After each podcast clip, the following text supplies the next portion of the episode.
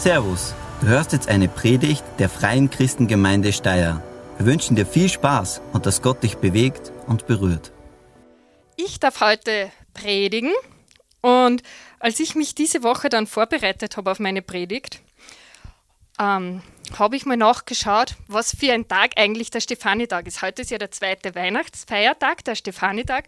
Und ich muss sagen, ich hatte keine Ahnung, was am Stefanitag gefeiert wird. Ich habe vielleicht ist das irgend so was Katholisches mit einer heiligen Stefanie. Und jetzt habe ich dann mal gegoogelt, um rauszufinden, es ist ziemlich peinlich, so alt zu sein und immer noch nicht zu wissen. Ich habe so viele Stefani-Tage gefeiert und weiß nicht, was wir da feiern. Also am 24. wissen wir ziemlich alle, das ist der Heiligabend. Das ist kein Feiertag. Also eigentlich ist es noch ein ganz normaler Tag, obwohl ich auch diesmal festgestellt habe, die Geschäfte sperren schon um 13 Uhr zu an dem Nicht-Feiertag. Ja. Und in der Nacht von 24. auf 25. feiern wir, dass Jesus Christus geboren wurde. In Österreich machen wir schon die Bescherung am Abend des 24. In anderen Ländern machen es dann erst am 25. am Morgen, weil ja Jesus erst in der Nacht geboren wird. Aber für uns ist schon der 24. eigentlich so das große Happening in Österreich. Okay, mein Mann sagt, ich darf das Mikro nicht so viel äh, mit meinen Fingern streicheln, das hört man so viel. Okay. Und am 25. feiert man dann eigentlich, das ist der erste Christ, also der Christtag, und da feiern wir die Geburt von Jesus. Jesus ist auf die Welt gekommen, das wird am 25. gefeiert, das ist auch ein Feiertag.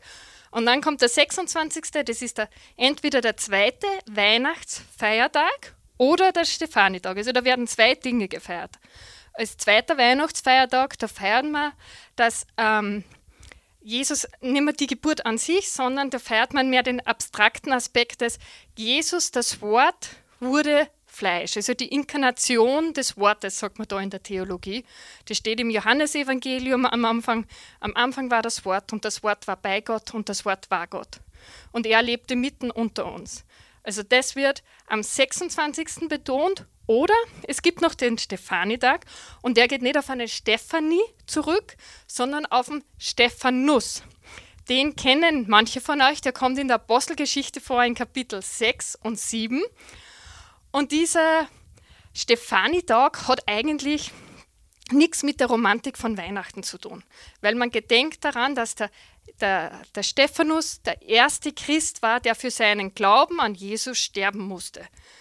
Und es ist kein Wunder, dass wir dann vielleicht das nicht so betonen immer wieder rund um Weihnachten, weil es irgendwie nicht so zu dem, der Romantik von Weihnachten dazu passt. Also die Geschichte war, Stephanus war keiner von den zwölf Aposteln, aber er war ein Diakon, heißt es, ein Mitarbeiter der Gemeinde in Jerusalem. Und er war auch zuständig für die Witwenausspeisung. Und es heißt auch in der Apostelgeschichte, dass Gott viele Zeichen und Wunder, außergewöhnliche Zeichen und Wunder durch ihn getan hat. Und eines Tages haben Juden begonnen, mit dem Stephanus zu streiten. Und in dieser Diskussion waren sie ihm verbal so unterlegen, also ihre Argumente waren einfach nicht gut genug. Und das hat sie so geärgert, dass sie dann begonnen haben, Lügen über Stephanus zu verbreiten.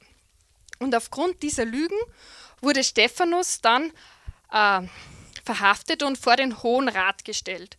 Der Hohe Rat, das war das oberste, die oberste politische, religiöse Instanz, die es in Jerusalem gegeben hat. Und sie war auch gleichzeitig das oberste Gericht. Und vor diesem Gericht stand jetzt Stephanus, da waren Priester und Schriftgelehrte und Älteste des Volkes. Und da hat er dann eine längere Rede gehalten über die ganze Geschichte des Volkes. Und dann hat er etwas gemacht, was man nicht unbedingt in einem Diplomatie-Seminar lernen würde. Er hat den, dem Hohen Rat dann ins Gesicht geworfen, ihr seid die Söhne der Prophetenmörder, äh, ihr missachtet Gott, ihr widersetzt euch seinem Gesetz. Also diese Leute, die das Volk geführt haben und die so super Heilige waren und die das Gericht waren, denen hat er vorgeworfen, ihr seid eigentlich die, die das ganze Gesetz übertreten und so weiter. Und die sind furchtbar, furchtbar wild worden, haben sich die Ohren zugehalten, haben geschrien, haben sich auf ihn geworfen und schlussendlich wurde dann Stephanus gesteinigt.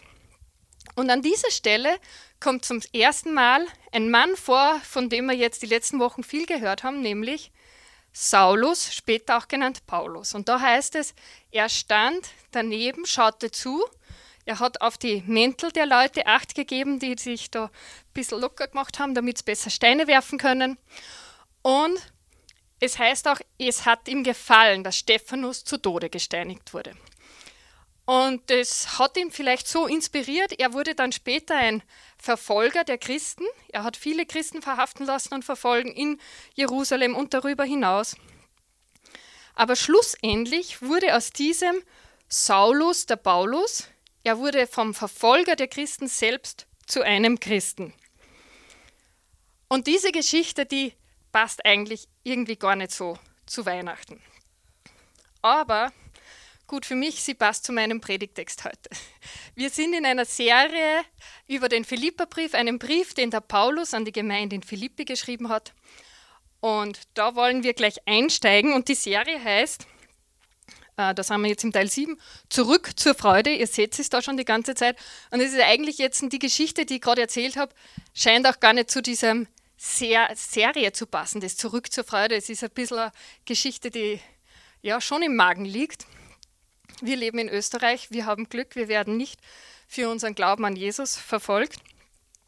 Aber wir wollen da jetzt schauen, was das mit der Freude zu tun hat und auch schauen, was wir von dem Text lernen können, den Paulus an die Gemeinde in Philippi geschrieben hat. Wir sind im dritten Kapitel und ich beginne jetzt einfach mit euch Vers für Vers diesen Abschnitt, den ich heute habe, durchzugehen. Also Philippa, Kapitel 3, ab Vers 1. Ich lese heute aus der ähm, neuen Genfer Übersetzung. So. Vers 1. Vor allem, liebe Geschwister, freut euch darüber, dass ihr mit dem Herrn verbunden seid. Was ich euch schreibe, sind Dinge, die ich euch schon früher gesagt habe. Mir macht es nichts aus, mich zu wiederholen, und euch gibt es eine umso größere Sicherheit im Glauben. Paulus beginnt diesen Textabschnitt mit Freude. Und ich habe das sehr interessant gefunden, weil im Abschnitt davor, über den hat Thomas gepredigt, da ging es um die Mitarbeiter. Und in meinem Abschnitt, der jetzt dann danach kommt, scheint der Vers irgendwie nicht reinzupassen. Da ist keine rote Linie. Aber so mittendrin hat er sich gedacht, jetzt ist nochmal wichtig, den Leuten zu schreiben, hey, vergesst nicht auf die Freude. Freut euch, dass ihr Jesus habt. Ganz am Anfang unserer Serie habe ich darüber gepredigt, dass Jesus die Grundlage unserer Freude ist. Und auch wenn der Philipperbrief schwierige Themen anspricht, ist es Paulus wichtig zu betonen, hey, freut euch. Freut euch, weil ihr habt Jesus. Und aus dieser Perspektive heraus wird alles andere betrachtet. Jetzt schreibt Paulus auch noch, er wiederholt sich. Ihm war bewusst, dass er über die Freude hat er schon in den zwei Kapiteln davor einiges geschrieben. Die Freude kommt auch später nochmal. Und er schreibt, es ist überhaupt nicht schlimm, wenn ich mich wiederhole, weil durch Wiederholung lernt man. Das ist, wenn du Werbung anschaust, beim ersten Mal denkst du noch nicht viel, wenn du das siebte Mal noch angeschaut hast, die Schokoladenwerbung, kriegst echt Guster dann. Ähm, und so ist es auch im, beim geistlichen Leben. Wenn ihr Predigt hört über ein Thema, das ihr schon mal gehört habt, es ist nicht schlimm. Es ist gut, weil es stärkt den Glauben. Und die Bibel ist auch kein Roman, den du einmal liest und dann in das Regal stellst und nicht mehr weißt, was mache ich jetzt mit dem Buch, sondern die Bibel ist ein Buch, das immer und immer wieder gelesen werden darf und gelesen werden soll, weil erst dann wird sie unser Leben wirklich verändern und Frucht bringen.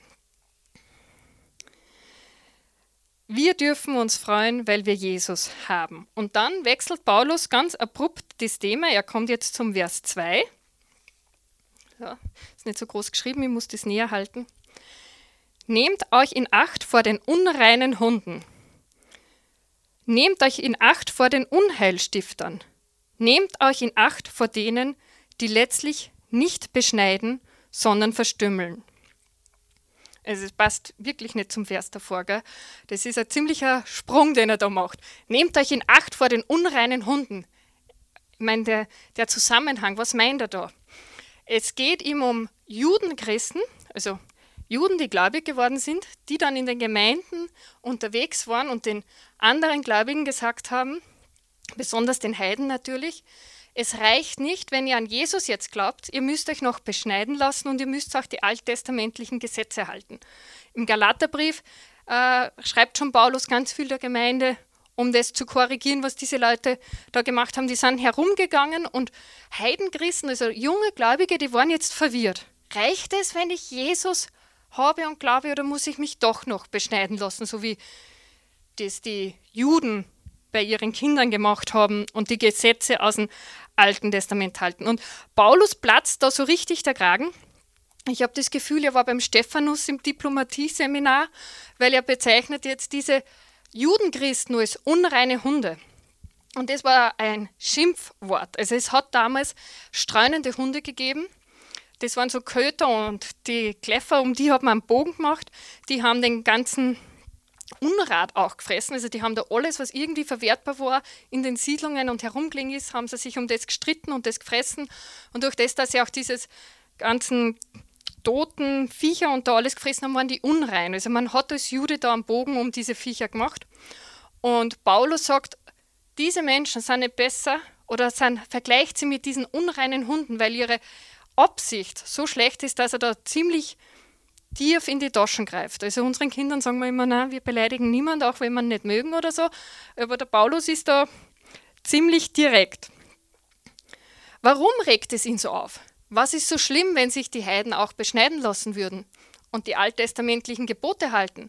Ich meine, die hat ja Gott im Alten Testament gegeben. Sie kommen von Gott und auch die Beschneidung hat Gott eingesetzt. Was wäre so schlimm, wenn das jetzt die Christen auch noch machen? Zum Glauben an Jesus dazu. Ist vielleicht ja, wer sagt, dass das eine schlechte Idee ist? Aber Paulus regt es so richtig, richtig auf. Wir schauen weiter in Vers 3. Da versucht er das etwas zu erklären. Die wirklich Beschnittenen sind wir, denn wir dienen Gott unter der Leitung seines Geistes und vertrauen nicht auf unsere eigene, jetzt habe ich die Zeile verloren, ah, und vertrauen nicht auf un, und vertrauen nicht auf unsere Vorrechte und auf eigene Leistungen, sondern auf Jesus Christus. Er ist unser ganzer Stolz. Das, was Paulus so aufgeregt hat, ist, ähm, die Beschneidung ist eine eigene Leistung. Das ist etwas, was ich selbst machen kann. Und wenn ich dann noch die alttestamentlichen Gebote beginne zu halten, ist das auch etwas, was ich machen kann. Und das ist das, was Paulus so dermaßen stört, weil er sagt, diese Errettung, die kommt von Jesus allein. Das ist nicht, was du machen kannst. Das ist nicht eine Sache, die du machst und dann bist du im Himmel. Also es reicht nicht, wenn, wenn man jetzt auf unsere Kultur das übertragen würde, ich bin getauft und jetzt bin ich Christ und das reicht und ich komme in den Himmel, sondern Paulus sagt, das kommt ganz alleine von Jesus und den Glauben an ihn und es ist nicht deine eigene Leistung, die äh, dich in den Himmel bringt. Und auch nicht, wenn du viele guten Daten hast. Das ist nicht eine Treppe, die du dir in den Himmel bauen kannst. Diese guten Daten werden dich nicht in den Himmel bringen. Es ist alleine der Glaube an Jesus Christus, dass er für deine Sünden am Kreuz gestorben ist und dir ein neues Leben geben will. Jetzt gibt es aber da auch die zweite Seite, die möchte ich auch erwähnen. Wenn du jetzt keine guten Taten hast, dann sagt die Bibel auch, dass etwas nicht stimmt. Weil Jesus, wenn du Christ bist, ist der Christus dein Herr. Und das wird deine Identität, dein Sein verändern. Aber wenn dieser Glaube an Jesus dich nicht verändert und nicht sichtbar wird, dann schreibt Jakobus, der ein Bruder von Jesus war, dass dein Glaube tot ist. Das heißt, dass Jesus nicht in dir lebt und seine Identität nicht in dir sichtbar wird. Das heißt, von außen betrachtet kann man nicht sagen über jemand anderen, ja, der macht die guten Taten jetzt nur, weil er sich den Himmel verdienen will und der macht es mit der richtigen Motivation, weil Jesus sein Leben verändert hat. Das ist eine Frage, die du wahrscheinlich für dich beantworten musst. Vertraue ich darauf, dass meine guten Daten oder was auch immer mir die Rettung sichern? Oder ist es etwas, was ich mache, weil Jesus mich von innen heraus verändert hat? Und da ist es sicher gut, da einmal nachzudenken. Vertraue ich noch auf etwas anderes? Versuche ich da auf Nummer sicher irgendwo zu gehen, weil ich mir nicht sicher bin, ob mein Glaube ausreicht? Oder vertraue ich eh darauf, dass mein Glaube reicht, weil ich weiß, wenn ich an Jesus glaube, bin ich gerettet und alles andere kommt nur aus der neuen Identität heraus, die ich habe, aber nimmer aus dem Gefühl, ich muss mir meine Rettung verdienen.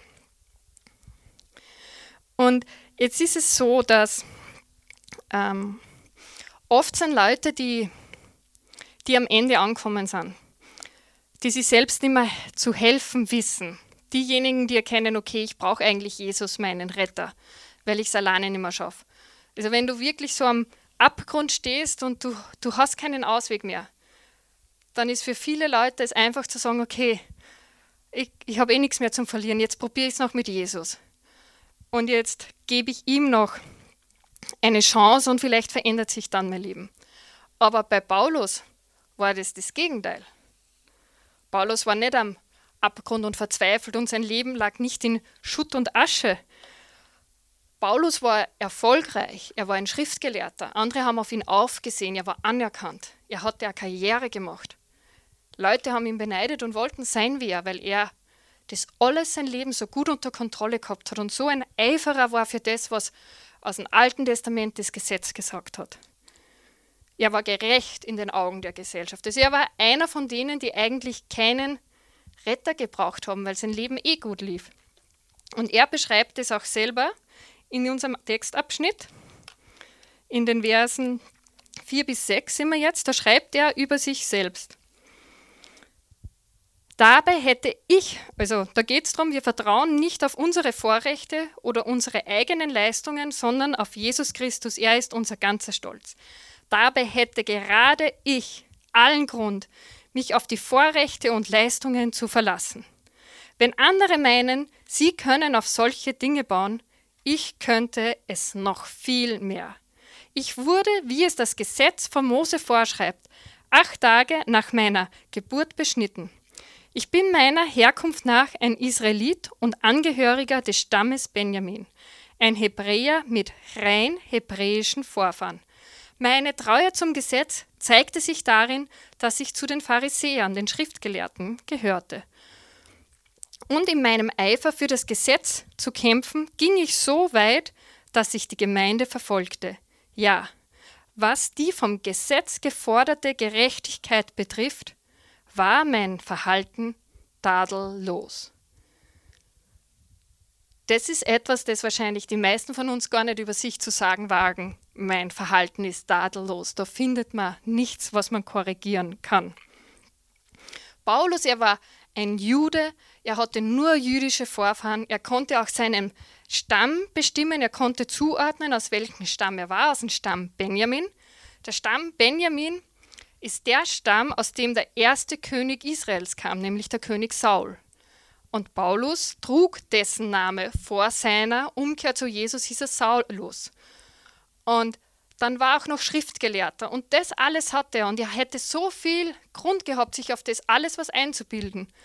Und das ist, glaube ich, auch der Grund, warum Paulus sich so aufregt über diese Leute, die sagen, man muss sich auch noch beschneiden lassen, man muss die Gebote halten weil Paulus das alles gemacht hat, bevor er Jesus gehabt hat. Und er erkannt hat, das alles hat mir nicht die Rettung gebracht. Auch wenn sein Leben von außen gut ausgeschaut hat, wenn er Karriere und Wohlstand gehabt hat. Er hat gewusst, auf diese Leistung kann er sich alles nichts einbilden. Er braucht Jesus genauso dringend wie vielleicht der Bettler, wie der, der ziemlich viel Dreck am Stecken hat. Er hat Jesus genauso gebraucht.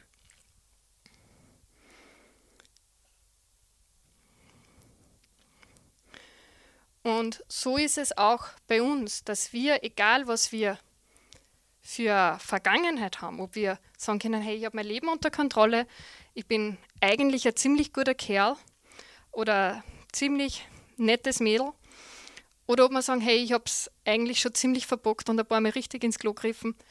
Wir brauchen alle Jesus für unsere Rettung, für unser neues Leben. Und das ist das, was wir ja auch zu Weihnachten gefeiert haben. Die, der Engel hat den Hirten verkündet, euch ist heute der Retter geboren.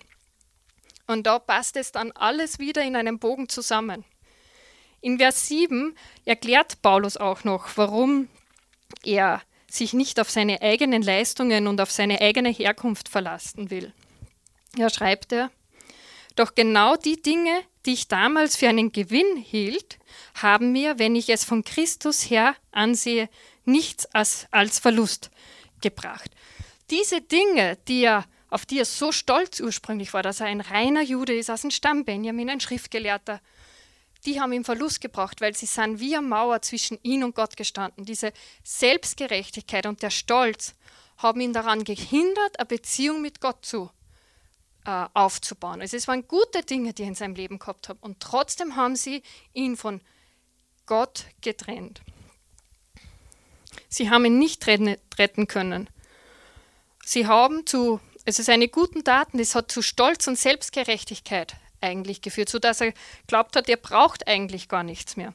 Und dann ist ihm Jesus erschienen und ähm, ja, und hat seine Perspektive so verändert, dass er erkannt hat, wie sehr er eigentlich auch den Erlöser braucht.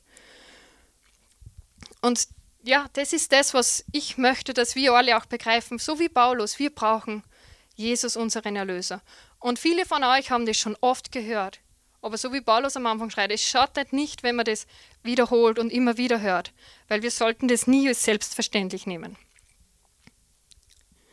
Wenn es in deinem Leben jetzt Dinge gibt, auf die du vertraust, weil du sagst, ja, ich äh, sicher ist sicher, äh, ich spende noch recht großzügig, damit Gott eh mich dann einmal aufnimmt in den Himmel oder sicher ist sicher, ich gehe immer in den Gottesdienst, weil ich mir nicht sicher bin, ob es reicht.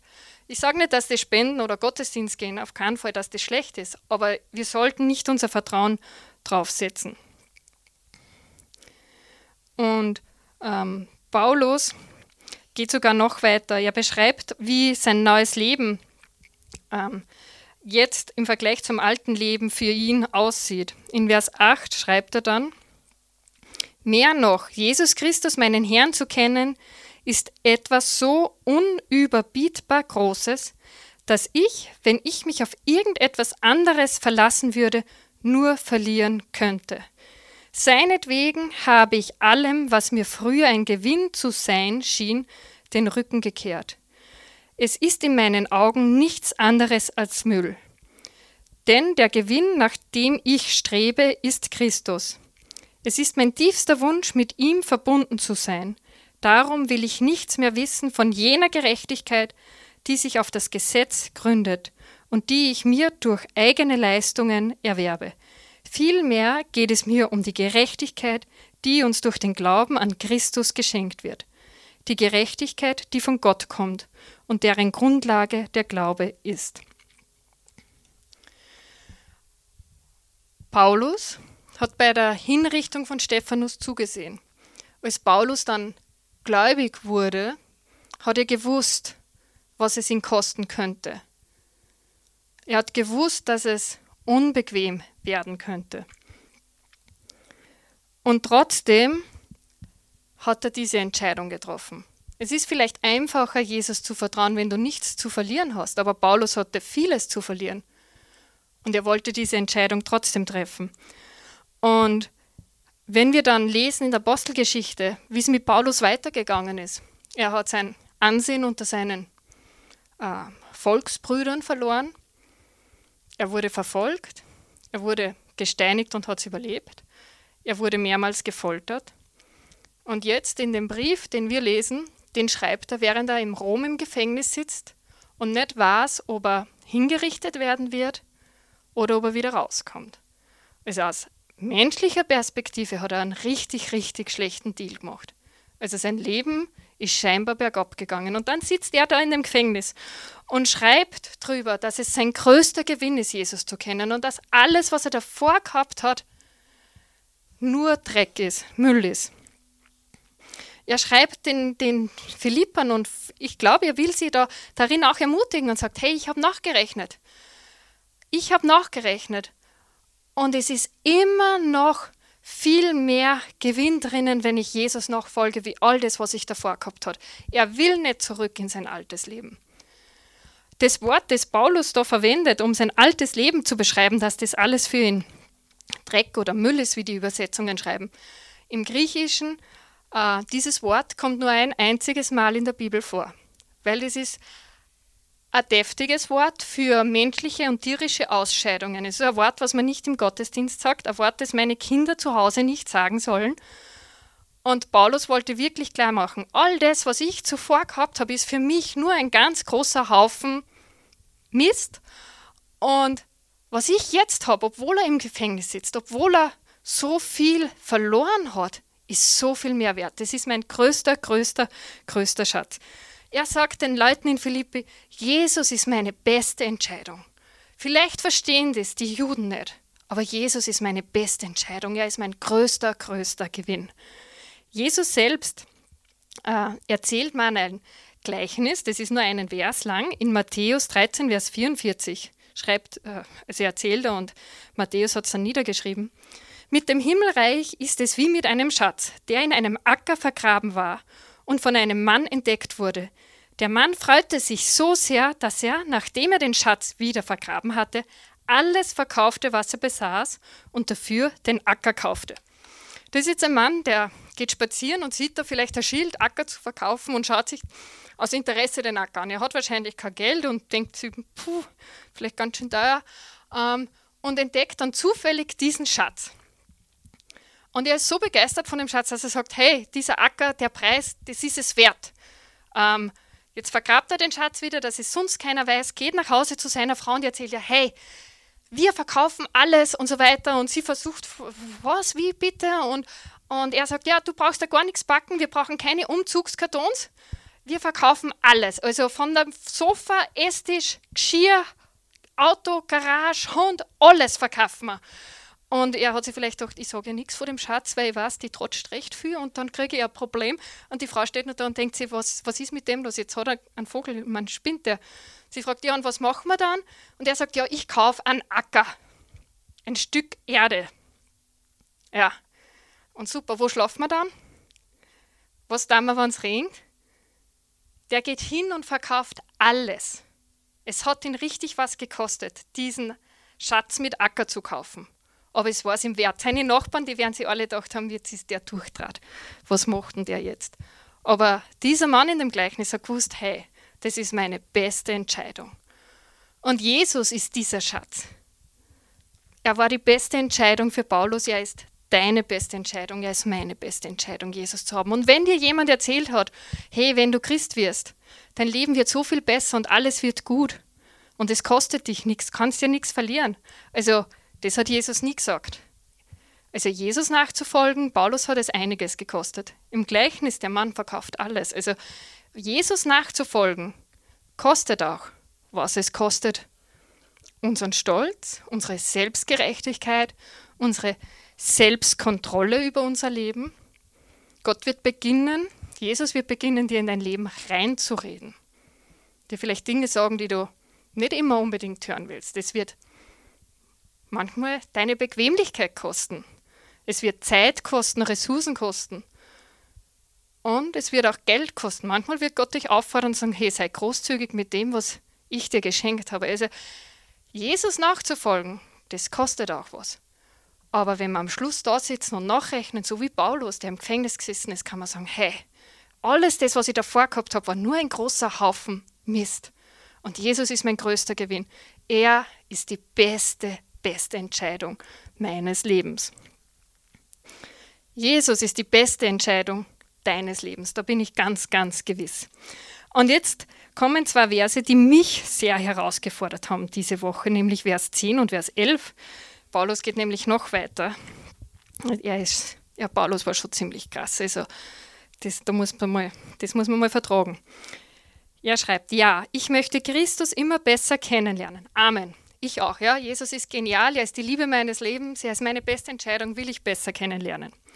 Ich möchte die Kraft, mit der Gott ihn von den Toten auferweckt hat, an mir selbst erfahren.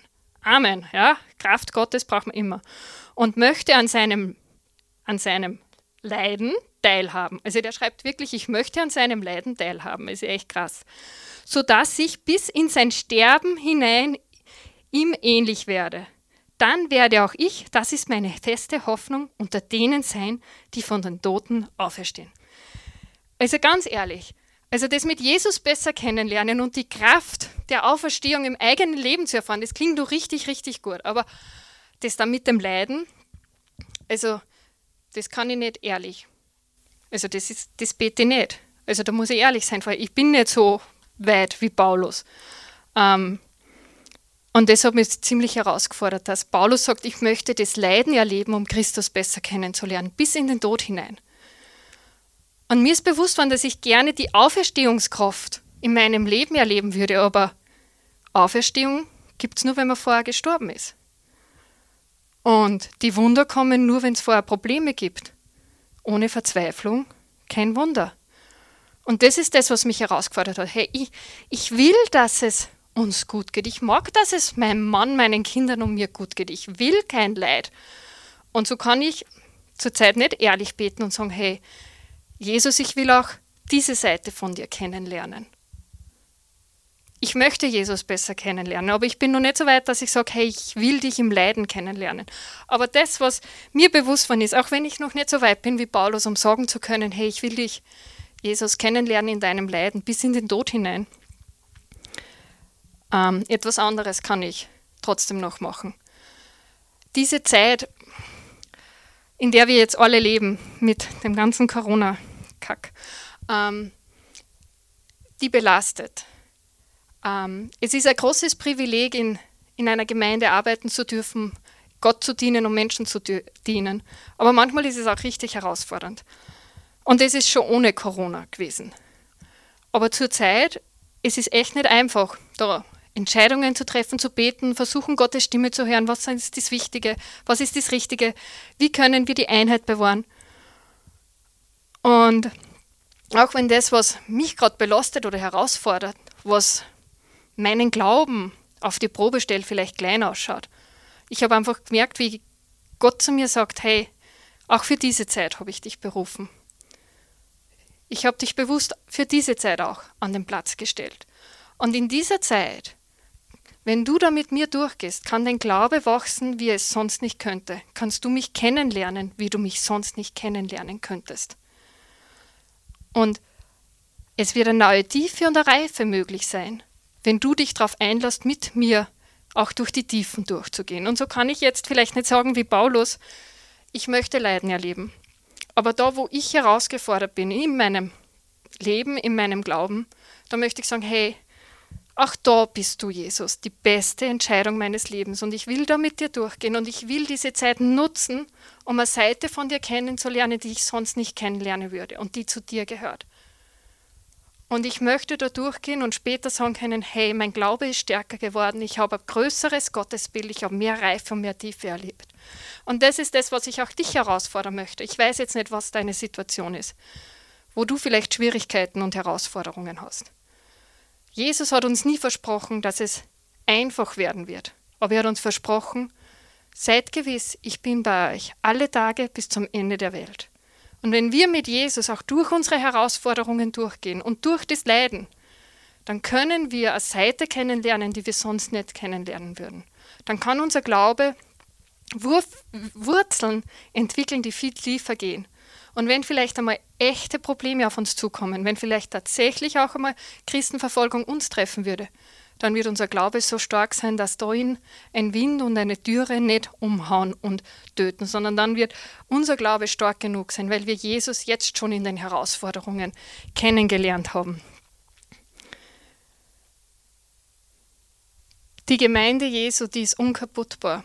Seit 2000 Jahren.